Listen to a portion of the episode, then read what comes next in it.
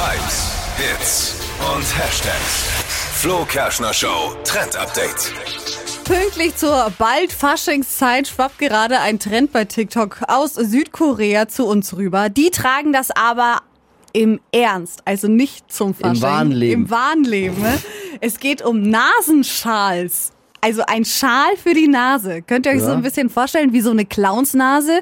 Nur sind an der Seite eben zwei Schlaufen, die man sich so über die Ohren hängen kann. Also ein bisschen wie die Maske, die wir noch alle so ein Ja. bisschen kennen im Hintergrund, aber halt nur für die Nase.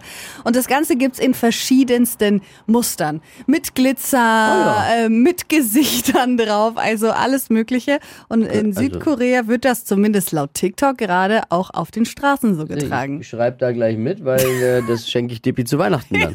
Das ist Kriegt, gut. da habe ich schon ein Weihnachtsgeschenk für ihn. Jetzt schon im Januar. Schau mal an.